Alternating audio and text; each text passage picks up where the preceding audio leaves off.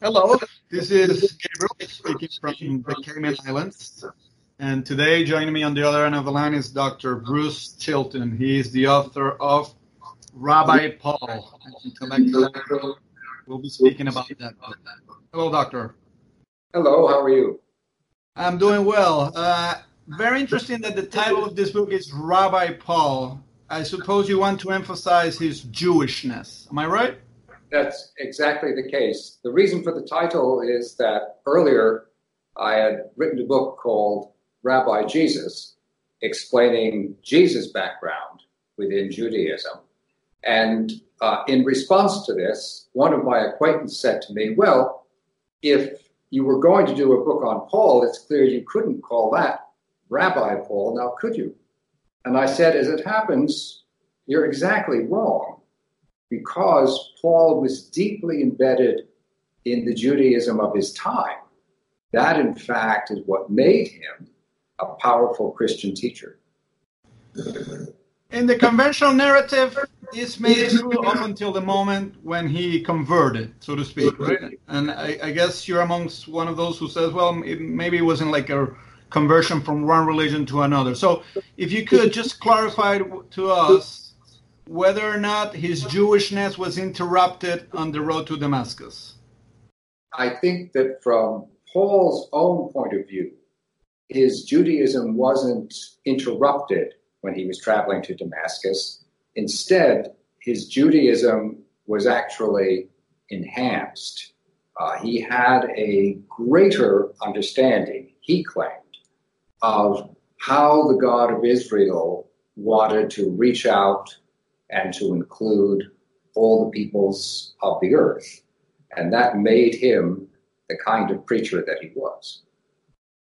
Tell us a little bit about that. How did he come to the conclusion that Judaism itself teaches the incorporation of Gentiles? Because if you go back to most of the Hebrew Bible, it seems like it's very strict on excluding uh, Gentiles and the 613 commandments from the law of Moses. Uh, it's not all that friendly to non to non-Israelites. So how did he come to the conclusion that maybe God did want Gentiles to come in?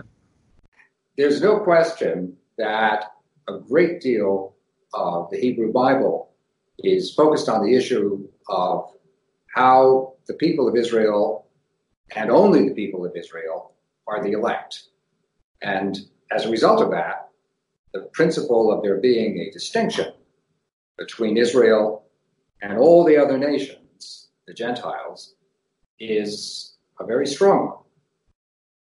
But within the teaching of the prophets of Israel, especially prophets such as Isaiah and Zechariah, the promise was made that there is a reason for this kind of focus upon the purity of Israel. And the reason for that is that if Israel itself is pure, and if Israel in particular worships in the temple in the way that God wants, then finally the peoples of all the earth are going to be drawn to Jerusalem, to Israel, and to be included within the promises made at first to Israel alone.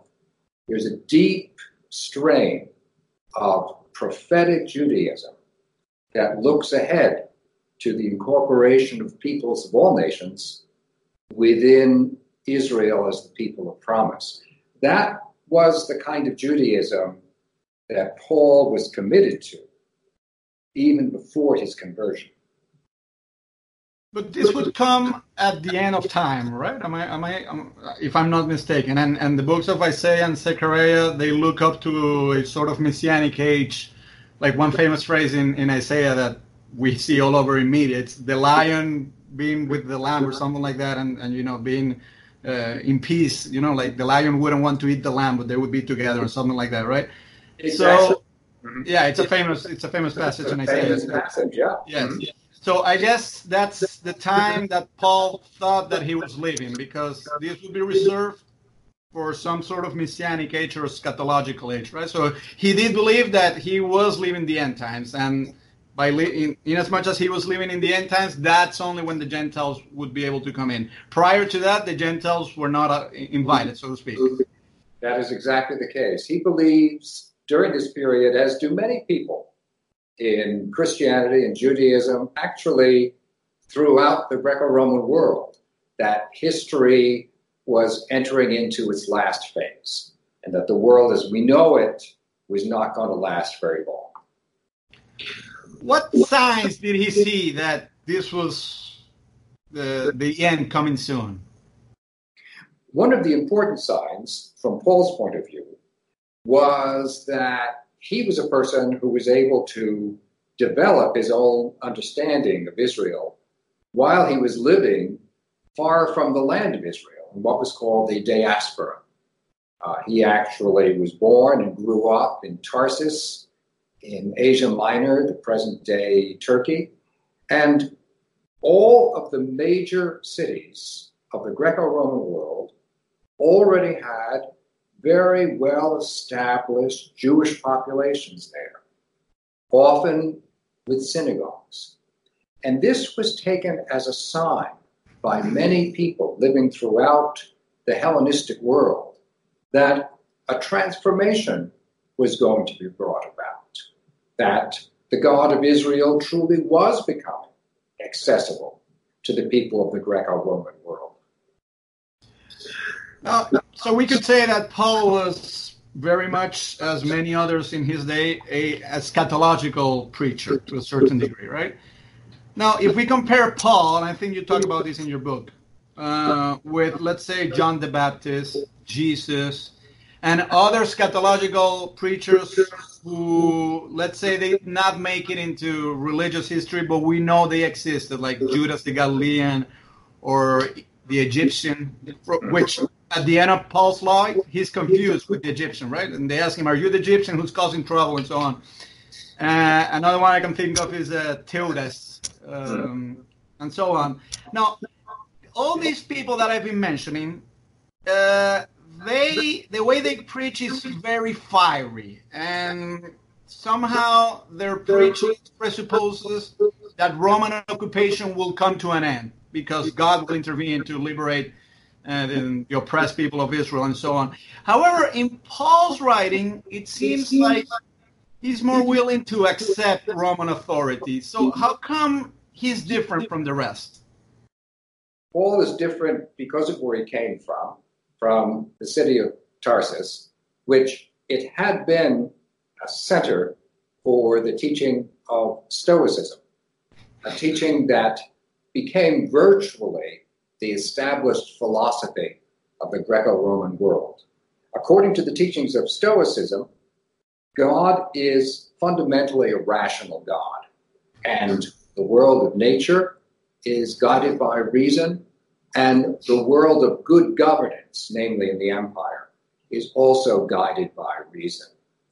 From Paul's point of view, this philosophy was actually consistent with Judaism, so that he was not looking to overthrow the Roman Empire. He saw the Roman Empire as an instrument that which could actually bring people closer to the God of Israel. He wasn't at all like those who were living under the occupation of the Romans in what had been the land of Israel. Instead, Paul was a person who grew up with a considerable degree of privilege. He was a citizen of the Roman Empire, unlike Jesus and John the Baptist and the Egyptian and Theudas and Hezekiah. So instead of being a rebellious uh, subject of the Roman Empire, Paul was something of an enthusiastic citizen who saw the correspondence between the God of reason, Stoicism, and the God of revelation of Israel. I can imagine that maybe some of the Judean Jews, not in the diaspora, but the ones in Judea who were really under Roman occupation and it was far more brutal than anything seen in Damascus or, or Tarsus, they, they probably should have seen him as sort of a traitor, precisely for for upholding this view of this benign view of the Roman Empire. What's your take on that? I think that's a very astute observation. Paul, in many ways, didn't fit in any environment he lived in. Uh, when he was living in Tarsus, although he's enthusiastic about Stoicism, he's basically known as someone who is a zealot for Judaism. But then when he went to Judaism as a young man and visited Jerusalem, and he begins to practice as a Pharisee, of course, it is well known there that he actually came from Asia Minor, that he wasn't from the land of Israel. He tries actually to burnish his image by persecuting followers of Jesus. He becomes implicated in a concentrated and violent attack on Jesus' disciples. And it's in the midst of that that he then is commissioned by Jesus in a vision to represent him among the Gentiles. And he sees in Jesus the very promise of purity that earlier he had associated with the temple. So there's another major change he goes through, and it means that no one quite trusts him, right? I mean, those followers of Jesus who had been persecuted by him openly said that you cannot rely on him, while those for whom he had been working, such as the high priest Caiaphas, of course, understood this to be an act of treachery. Sure, and I, want to get back real quick to the, the place of the Roman Empire in, in, in the thought of Paul. When Jesus would finally come back and this messianic kingdom would come and, and rule and the Gentiles would be incorporated, would there be anything left of Roman power in Jesus, in Paul's understanding of, of what's coming? No, in Paul's understanding, by that stage, as he puts it, God will be all in all. That is, the Roman Empire can represent the rule of reason for the moment. But of course, the Roman Empire is not entirely reasonable. I mean, Paul knew better than anyone else that Roman emperors could be cruel and arbitrary. So while they may be better than any alternative, the Roman rulers are there really to stand for true reason. As far as Paul was concerned, that ultimate revelation of what is true about human society and true about human nature can only come as a result of a comprehensive and spiritual transformation. So he believes that there will become a time when people will not be living as they live right now. They are not simply physical. Instead, he says, they become spiritual. And in that spiritual state, there's nothing left of Caesar. There's no, there's no authority on the earth that survives the transition into the kingdom of God, because the whole point of the kingdom of God is God is the single authority. So I guess we could summarize it by saying what Paul is saying. Well, while the kingdom comes, let's be loyal to the Caesar. But once the kingdom is here, Caesar will no longer be there. Exactly. That's and we right. shouldn't be concerned with him. Yes, and, you, and therefore you can understand why this is not entirely satisfactory to Roman authorities. He does not believe in the idea that the Roman Empire is going to last a thousand years. He doesn't think any institution of humanity will last a thousand years. So he's neither fully for the Romans nor fully against them. Sure, but I would say, and please correct me if I'm wrong, that the Pauline version of these ideas are less threatening to Rome than maybe Jesus' original uh, message. Because, I mean, Jesus does have the idea that uh, the Son of Man or whoever it is will come in the clouds and will inaugurate a new phase of history, and then Roman power will be abolished altogether. And and he's and speaking of king this and king that, and the word king comes a lot. That's very threatening to Roman ears. Whereas in Paul's language, the word king is not that present. So I suppose that for Romans, Paul was less of a threat than, let's say, Jesus. I think that's exactly the case. He is, in this regard, diplomatic in his use of language. So, although he does refer to the idea of the kingdom of God, you're entirely right that comparatively speaking, yeah, of course, refers to that less than Jesus does. Instead, words such as grace emerge because they permit Paul to speak of this idea of there being a spiritual kingdom. Also, Paul does not say what Jesus does render to Caesar what is Caesar's and render to God what is God's, because when Jesus said that, he's making a clear distinction between the loyalty you owe to God and the loyalty you might give to Caesar. Uh, Paul attempts not to be so clearly demarcated between the kingdom that is coming and the kingdom that is present. All right. Let's get back to the title of your book, which is Rabbi Paul. And please clarify to us, if possible, and I know this is hard to summarize, but what are the views of Paul regarding the law? Because anybody who approaches this for the first time will be extremely confused in reading some passages where he says the law is in effect and I will obey it. And then he can jump to other passages and say the law is not in effect and you should not obey it. So, what exactly does he have in mind regarding the law? Yeah, this is an excellent question, and it is without any doubt difficult to understand it, especially, for example, if you compare what Paul says when he writes his letter to the Galatians and then what he says when he writes his letter to the Romans. Uh, they are only four years apart, and yet in the one, uh, he refer in Galatians, he refers to law being added on because of sin, so that its origin is basically not noble. And in Romans, he says the law is holy, just, and good. So let's try to figure out why you have this ambivalent attitude expressed by Paul. It has to do with how he came to his own experience of this fundamental prophecy I referred to earlier that God had a passion to include all the nations of the earth within his salvation.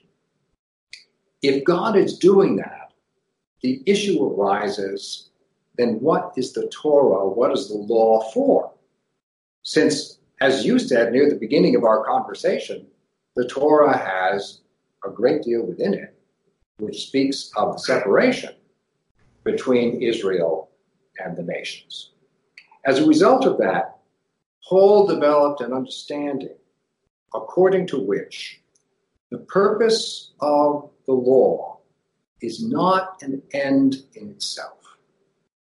It has a particular point in time in mind. And that point of time is when Israel and the nations will come together in this eschatological unity that we spoke of earlier on. So then, how should we behave now if it is the case that we're headed to a moment of unity, but we haven't fully arrived there as yet. This means that from Paul's point of view, uh, if your heritage is of Israel, if you have already been part of the covenant of circumcision and you practice in the usual way as someone who is faithful to Judaism, you would naturally continue doing that because the function of this whole Torah has been to point ahead to the promise. But if you are, in fact, not of those of Israel. If, let's say, your background is in Corinth as someone who has grown up within classical religion, you have not had any particular contact with Judaism, and then you come to baptism, then according to Paul, it would really be totally arbitrary and counterproductive to ask you to start keeping all the laws of Judaism. And as a result, he can become extremely upset with people who try to impose Judaism on Gentiles. Because as he sees it, what you do by that kind of operation is undermine the whole point of the promise. The Torah is there to point forward.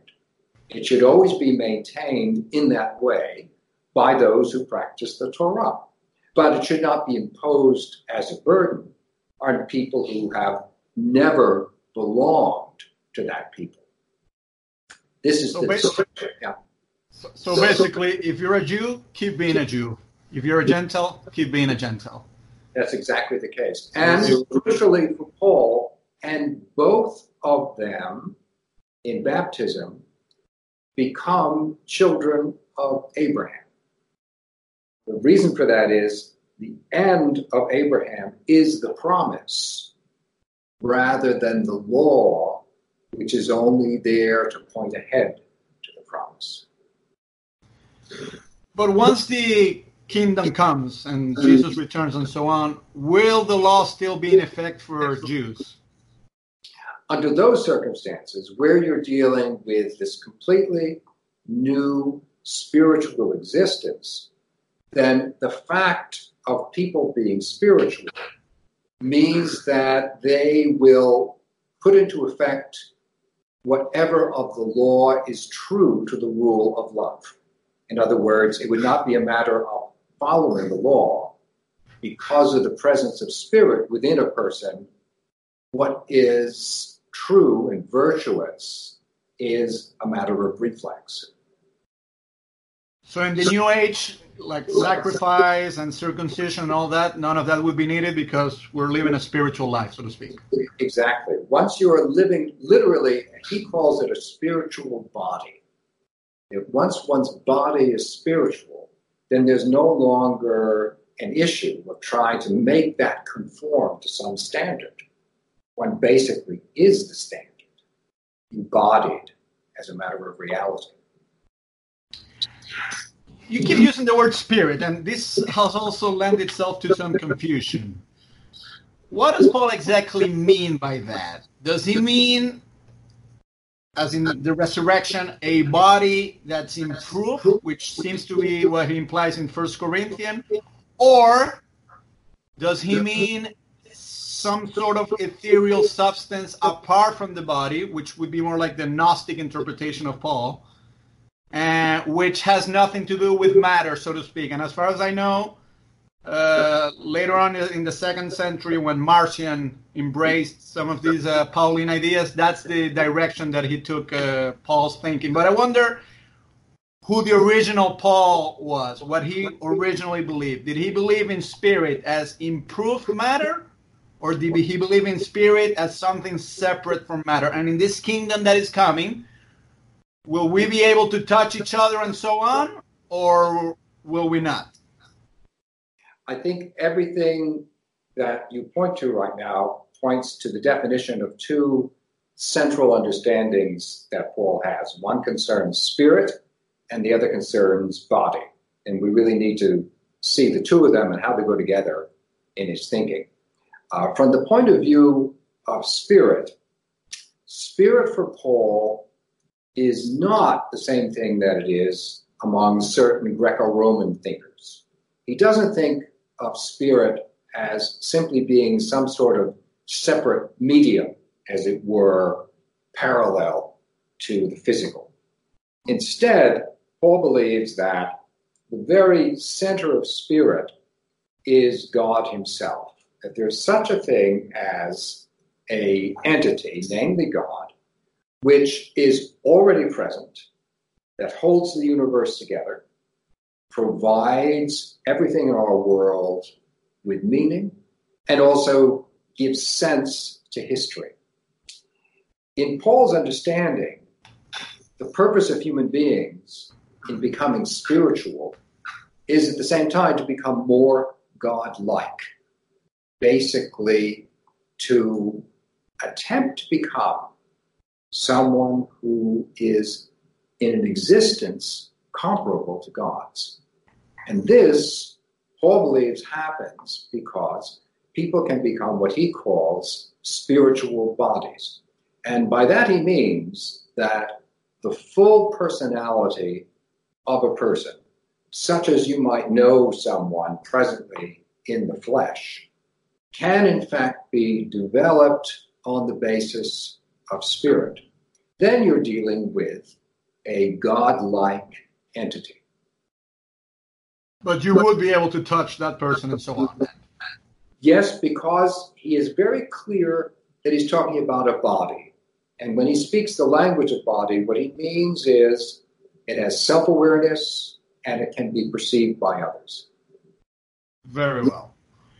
Let me talk a little bit about his conflict with James. And you talk a lot about this in your book, Rabbi Paul. Now, if these ideas were so clear and the way you're presenting them, they seem very clear to me, right? And he's basically saying, well, the time has come when the Gentiles can be incorporated because this has already been prophesied in Isaiah and Zechariah. And this means that Jews, they will still follow the law, but Gentiles, they do not have to follow the law and so on. And it's all very, very clear to me what you're saying. Why was it not clear to James, Peter, and the Jerusalem community? I think in the end, because Paul was very much in a minority.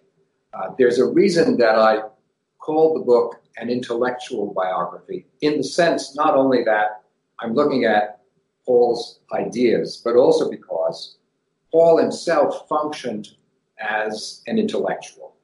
He explained the way in which he understood God to work in the world in an innovative way, and not everyone agreed with him, especially over this issue. What is the relationship between Israel and the Gentiles? So there was a way in which James, the brother of Jesus, agreed with Paul, and a way in which they really were diametrically opposed.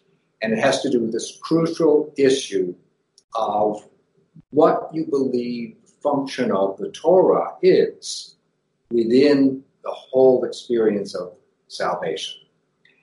As I said, Paul thinks Jews are to keep the Torah, Gentiles are not required to keep it. James, on the other hand, agrees with Paul over one detail, but then will turn out to go in a separate direction.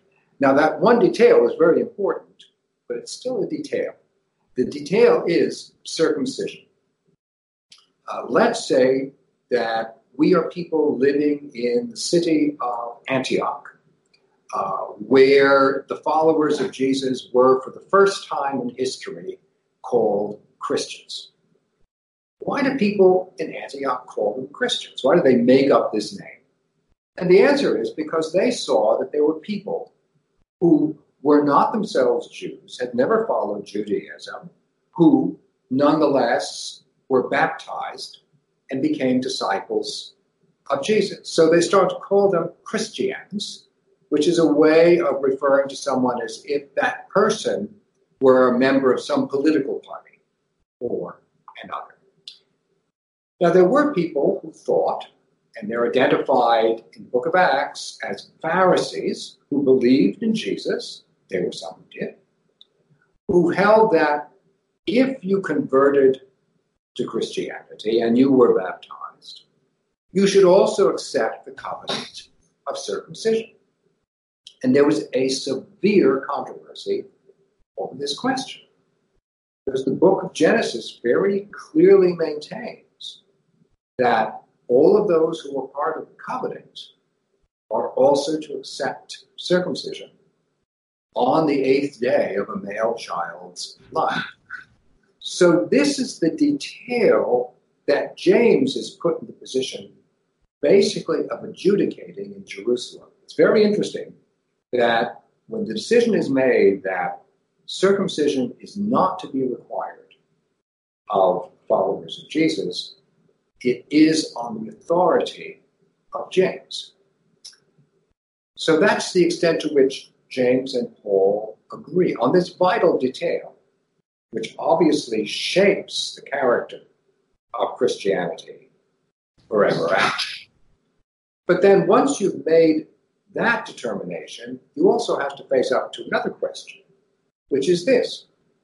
If it is true that you have both non Jews and Jews baptized within the community of the church, what should their relationship to one another be? Paul, as I said, sees them as moving together towards being one people at the end of time. But James seems to have believed that, in fact, the Torah will always continue to be in force, and that therefore the actual character of the movement of Christianity should always be determined by someone from the house of David, his family, and on the basis of Judaism.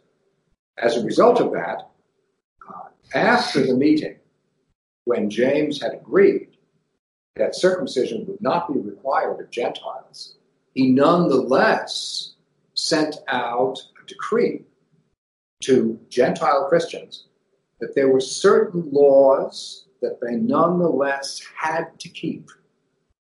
They could not eat food that had been sacrificed to idols, that is, if in the marketplace someone had set up his stall underneath an idol of some god or goddess. You couldn't consume blood, the basic law of kashrut. You couldn't have anything of an animal that had been killed by being strangled instead of having its throat cut, because there might still be blood inside that animal. And in addition, James set out requirements for the way in which marriage should be practiced. So he's agreeing with Paul about the detail of circumcision, but disagreeing about the continuing force of the Torah for Gentiles. So James and Paul do go their separate ways as a result. And in that confrontation, it's clear that the representatives of James won. Uh, Peter was someone who was trying to compromise between the two, but in the end, there's no compromise. And what Peter finally did was side with James. One of the most interesting things about Paul is that by the second century, early Christian writers refer to him as the apostle, meaning he's the premier of them all in his own time, he was very much in a minority and sometimes a minority of one. The whole consistency of Christianity had changed. Throughout the first century, as far as we can see, it was primarily a movement within Judaism when all of its leaders also were Jewish. By the second century, that relationship was reversed and that had profound consequences. Of course, and in your book, uh, you dedicate a whole chapter to, to the whole incident in, in, in Antioch immediately after uh, this uh, council in, in Jerusalem. Now, interestingly enough, the book of Acts does not tell anything about that particular incident, but we can rely on Galatians to narrate that particular incident, which I think it's monumentous in order to understand this whole history because as you tell in the book, uh, Peter was eating with Gentiles, and then James delegates show up, and all of a sudden he feels embarrassed of eating with Gentiles, and he goes and he separates from them and say, "Okay, I'll go back to the Jews again," right? And Paul feels uh, he's very upset over this. He sees this as hypocrisy. Now, Galatians doesn't say as far as I know, but we can go to the text. But as far as I remember, what's fresh in my mind, Galatians doesn't say that those Gentiles were breaking the degree from James that they had to eat meat not from idols or not from blood. I mean, none of those rules were broken, right? But they were still Gentiles. So why would James be sending delegates if these Gentiles were still keeping his rule, his original rule that derived from the Council of Jerusalem? I think the reason for this is that we have to deal with a delay in time between uh, James' agreement with Paul and Peter and Barnabas, the agreement that we're not going to require circumcision. Uh, this was the primary purpose of one meeting that took place within Jerusalem. But at a later stage, there was a meeting in Jerusalem where James insisted that these particular observations of the Torah also had to be required of Gentiles. And what you say is exactly the case, namely, in Paul's letter to the Galatians, he does not say that the Galatians were not keeping the decree, but the reason for that was that those people who came from James, referred to by Paul, were actually bringing the decree. They were the ones who were saying, you need to do this.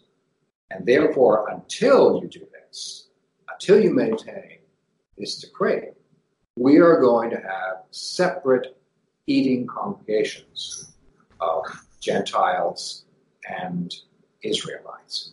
Uh, that's the reason for which Paul feels this as a betrayal. For him, here you had common mealtime Eucharistic celebration where you had, as it were, a forecast of what was going to happen worldwide, the meeting together of Israelites and Gentiles. And here, the effect of the decree of James was to divide up these two congregations. That's why Paul becomes so passionately concerned in his letter to the Galatians. It also helps to explain uh, why his language is violent when he refers to people who are trying to impose new laws of Judaism on Gentile Christians. Yeah, the, the language is very violent because I do remember then in one occasion he says, "Oh, they go around circumcising other people. Maybe they should circumcise themselves and cut off themselves or something like that, right?"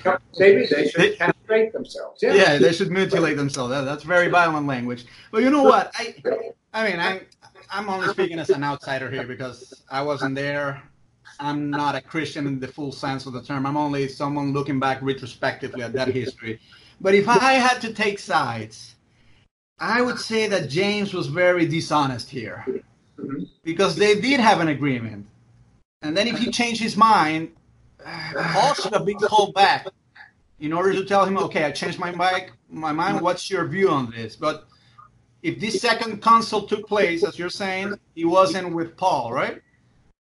And I mean, we see politicians today look at Trump all the time, deciding one thing and then a week later they change his mind and say, no, that's not what I had in mind, and so on, right? But if in the 21st century we are upset about Trump doing this kind of thing, then I guess we should also be upset about James doing this kind of thing in the first century. But what's your take on it? I mean, should we be more lenient toward James, or or or, or was he really a betrayer? I, I think that both James and Paul did not say everything they should have said at this major meeting about circumcision because each of them had certain understandings of what, of course, must be the case. And they must have known that the opposite party didn't share those understandings. So let me begin with James. James uh, makes this important decision sides with Peter and Paul and Barnabas about circumcision. It's wonderful.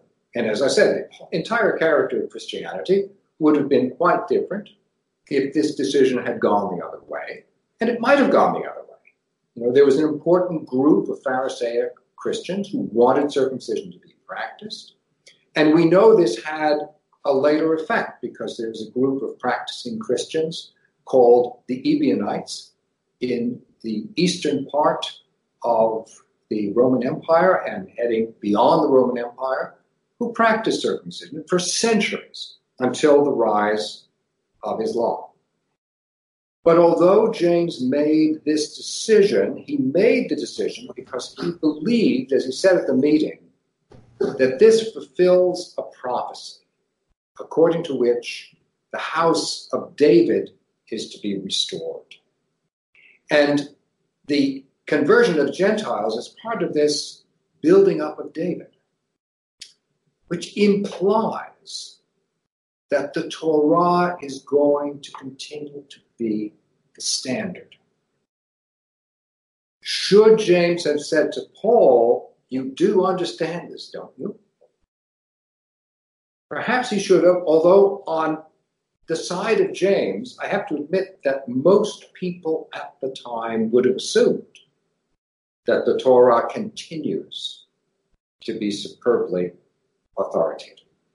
So you might criticize James for not saying more. You could also understand why he didn't at the time. Now, on the side of Paul, Paul also didn't say something. Why is it that we had this circumcision crisis to begin with?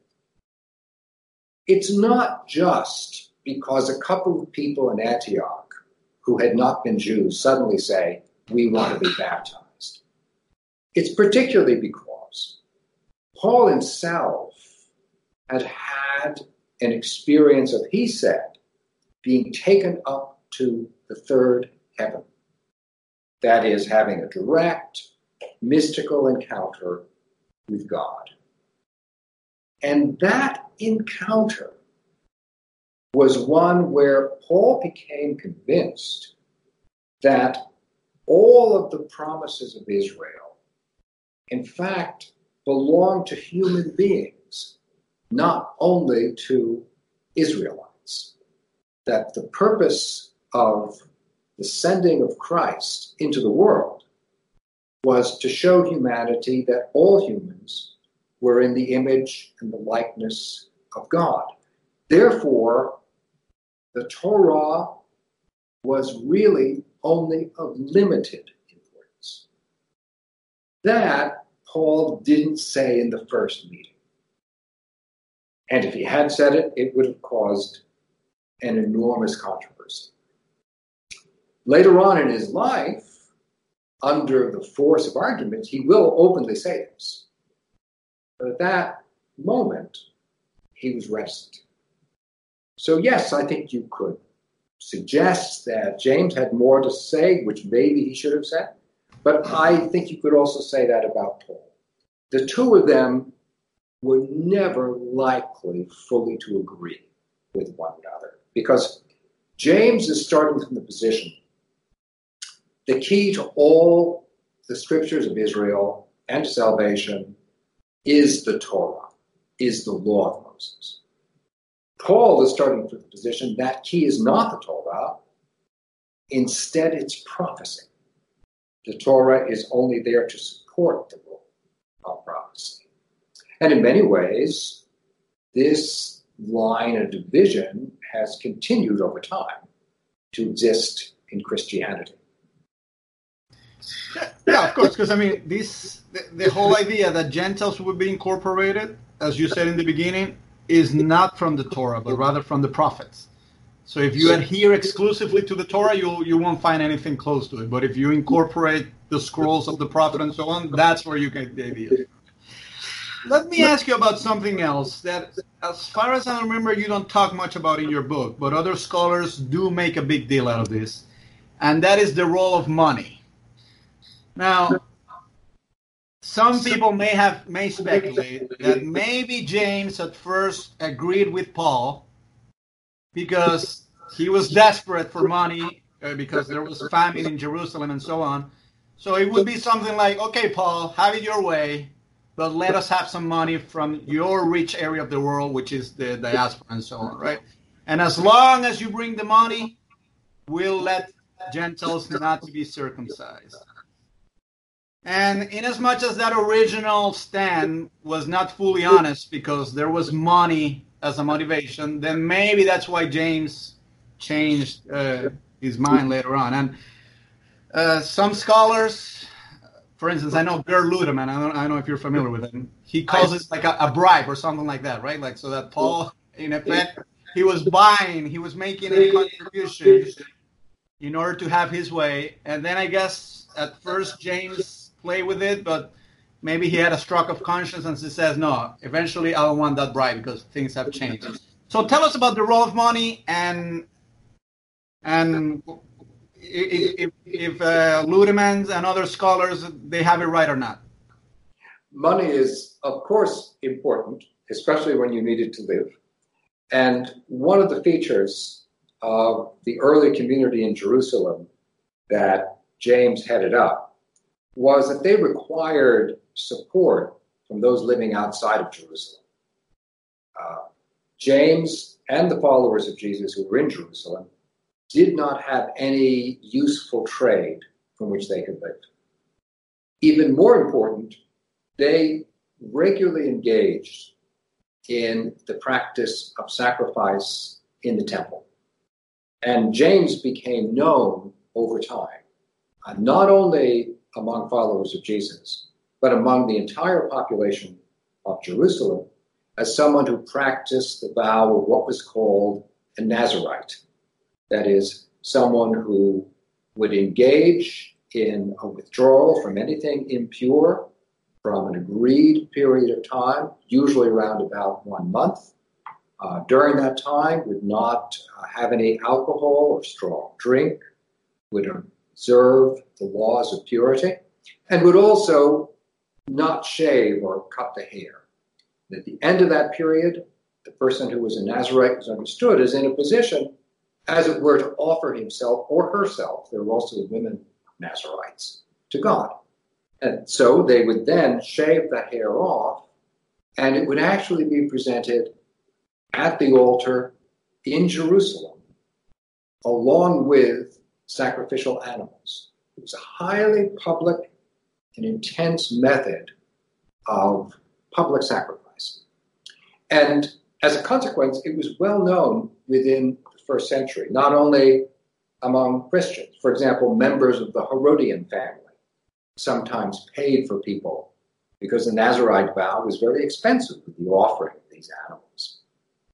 So if the community in Jerusalem, centered on James, was going to continue, it had to do so on the understanding that they would have support from outside.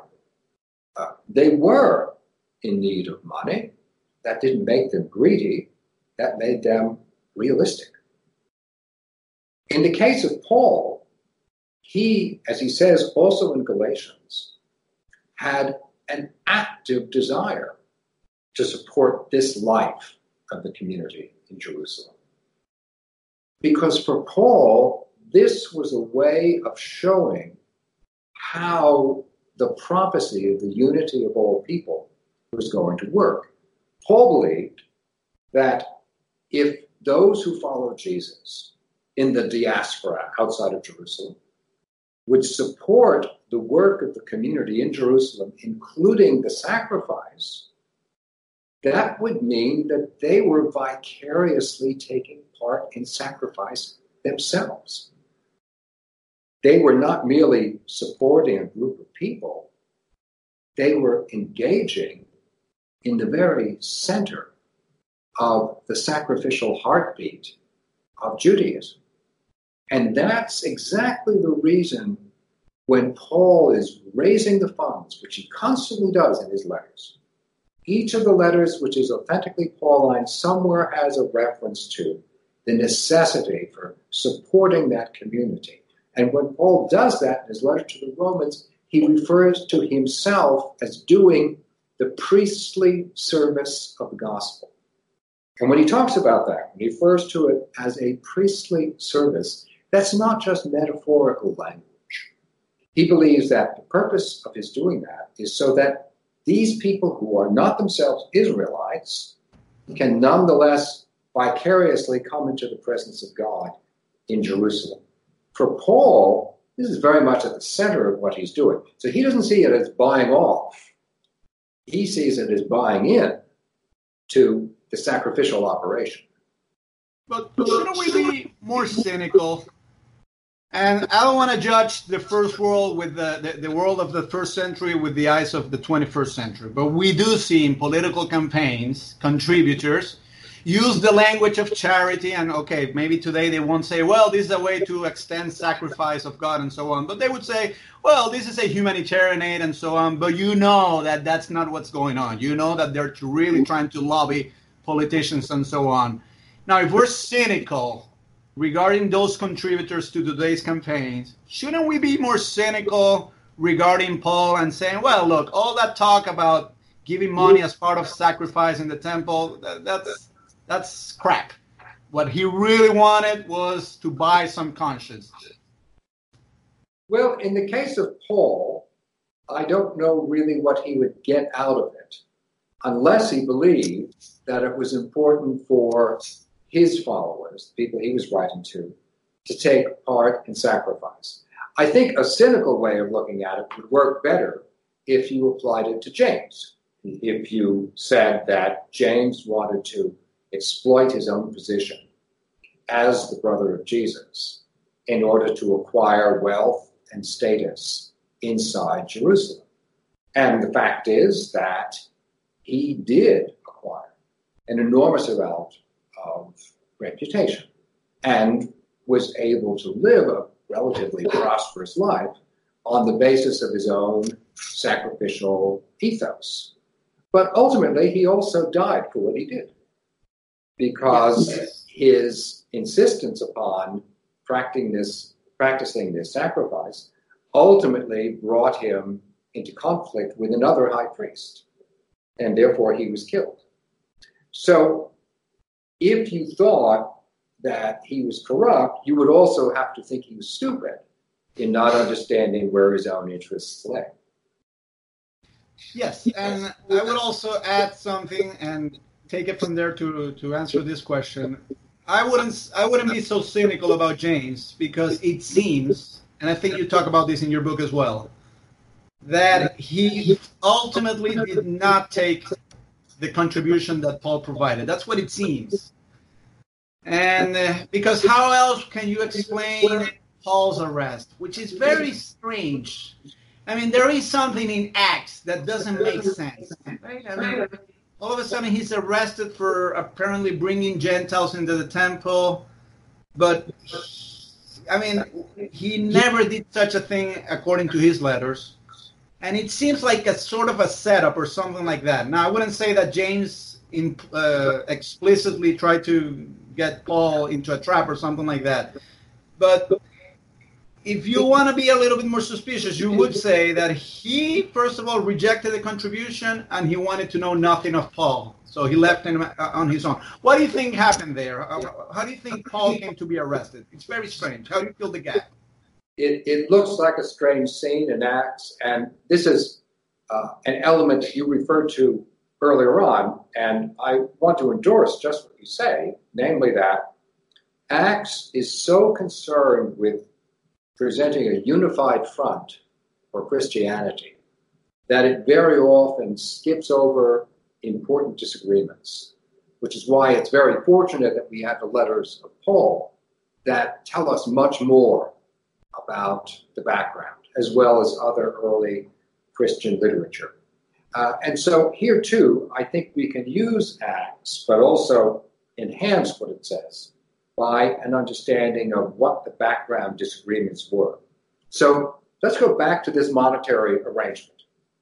It is basically that the communities that Paul is writing to use Paul in order to make contributions to the community in Jerusalem. Therefore, from the perspective of Paul, the Israelites and the Gentiles are joined together in the Acts of sacrifice. This is a priestly service.